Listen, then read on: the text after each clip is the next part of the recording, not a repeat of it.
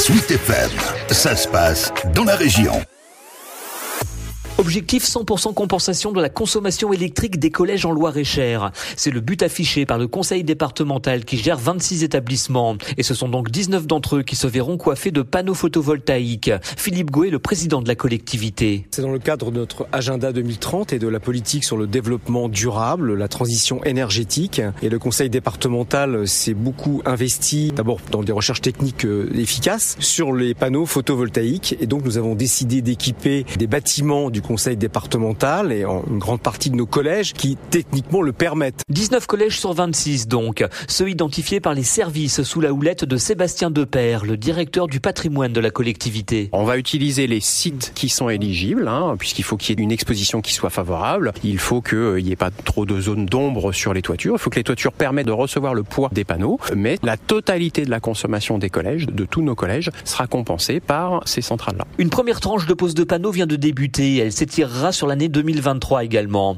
Avec les collèges de Bosse-la-Romaine, Le Controis en Sologne, Mont-Doubleau, Montrichard, Morée, Léonard de Vinci à Romorantin, Saint-Aignan et Salbris.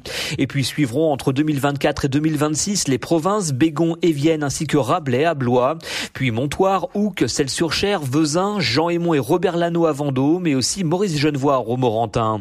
Et quant à l'objectif, c'est Philippe Gouet qui le rappelle. Alors c'est compenser effectivement la consommation de ces bâtiments, les rendre autonomes et je pense aussi qu'on pourra revendre aussi de l'électricité. Alors c'est pas le conseil départemental qui peut revendre cette électricité, il faut passer par un agrégateur et nous avons choisi un agrégateur qui aura cette fonction. Voilà. Mais bon, le but est bien que ce soit les collèges qui bénéficient directement de cette production d'énergie. Sébastien Depère. L'objectif c'est l'autonomie électrique. C'est de la réduction des gaz à effet de serre. Avec notre projet, on économise 300 tonnes d'équivalent CO2 par an et puis récolter ce qui nous tombe du ciel par le soleil. Produire de l'électricité locale, décarbonée et vertueuse. Et ce n'est pas le moindre des intérêts au regard du contexte Évidemment, vu le prix de l'énergie, on a un prix de revient qui est très faible. Évidemment que euh, on travaille dans ce sens. Ça vient compléter l'aspect vertueux au niveau environnemental. On gagne sur tous les tableaux. Et on va produire au total la consommation annuelle des collèges. Un investissement qui représente tout de même 11 millions d'euros pour la collectivité présidée par Philippe Gouet. Alors l'amortissement, j'espère que sur une huitaine d'années, on pourra finir par amortir ce déploiement de ces panneaux euh, photovoltaïques. Sachant que d'autres bâtiments publics appartenant au département sont également concernés.